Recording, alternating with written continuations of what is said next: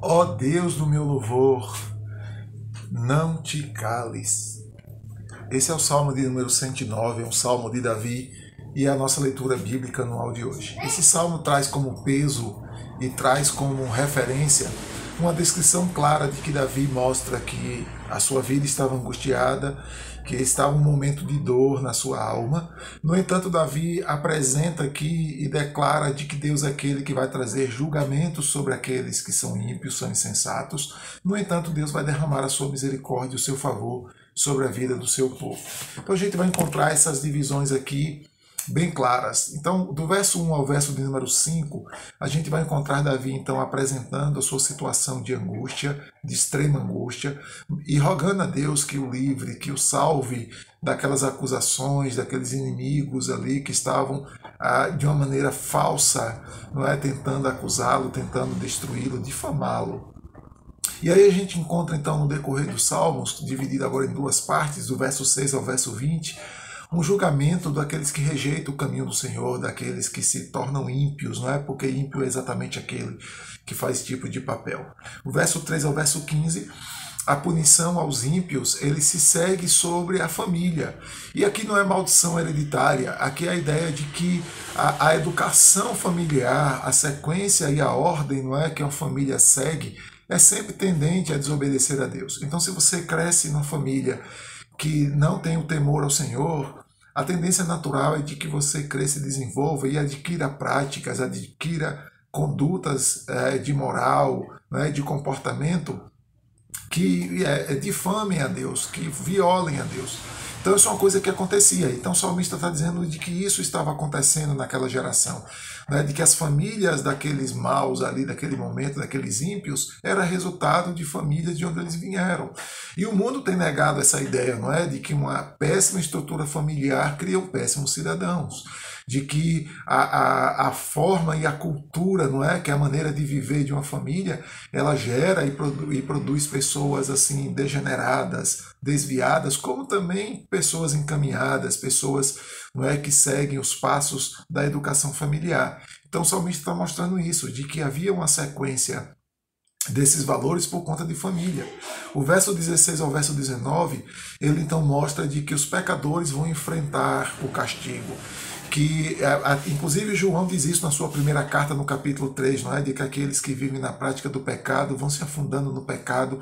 Então aqueles que são iníquos, que vivem no pecado, eles vão entrando numa, numa rotina de trevas, numa rotina de dias e dias mais sombrios. Então o salmista descreve isso.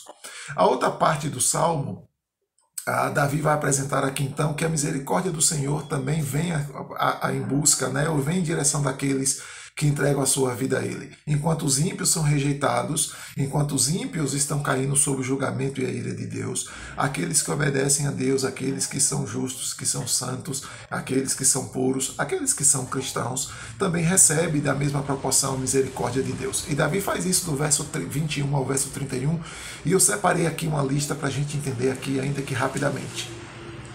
E aí o curioso é que Davi não vai escrever mérito, dizer assim, não, porque o justo, porque o santo é bom nisso, é bom naquilo, faz isso, faz aquilo outro.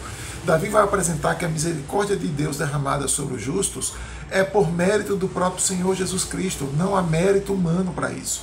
E aí vejam quais são as, as razões que Davi dá para sermos alvos não é, da misericórdia de Deus. Davi diz assim primeiro, olha, que a sua súplica é por misericórdia, é por favor, é por compaixão, é por amor de Deus.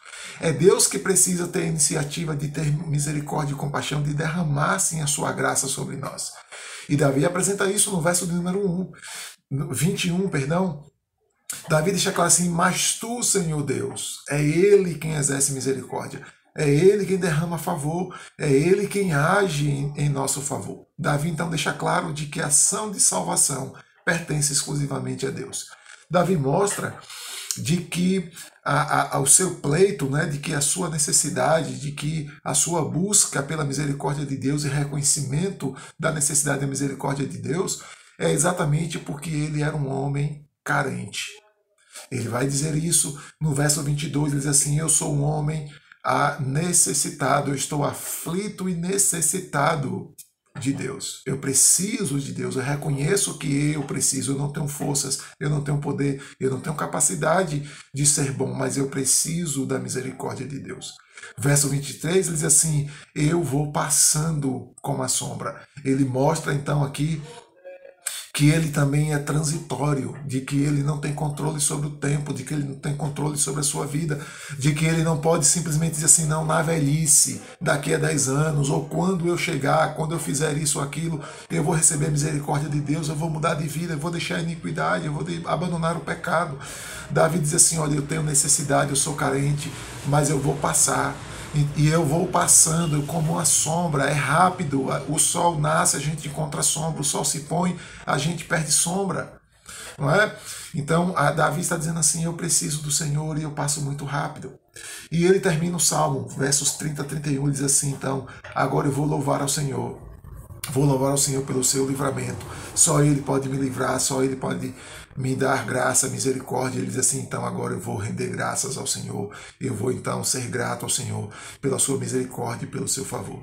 Davi nos ensina aqui que, mediante as circunstâncias da vida, é importante a gente se lembrar de que pecar e abandonar a Deus e não seguir os caminhos de Deus, mas às vezes seguir a própria instrução familiar, o molde familiar pode ser trágico, nos levar à ira de Deus, de que o pecado, que o nosso pecado vai nos transformar sobre, vai nos levar a estar debaixo da ira de Deus.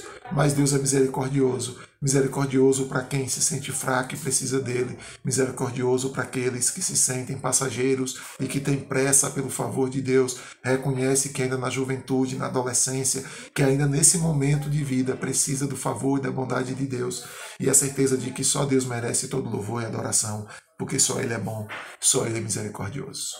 Me segue que te ensino no caminho e até a nossa próxima leitura bíblica, querendo Deus.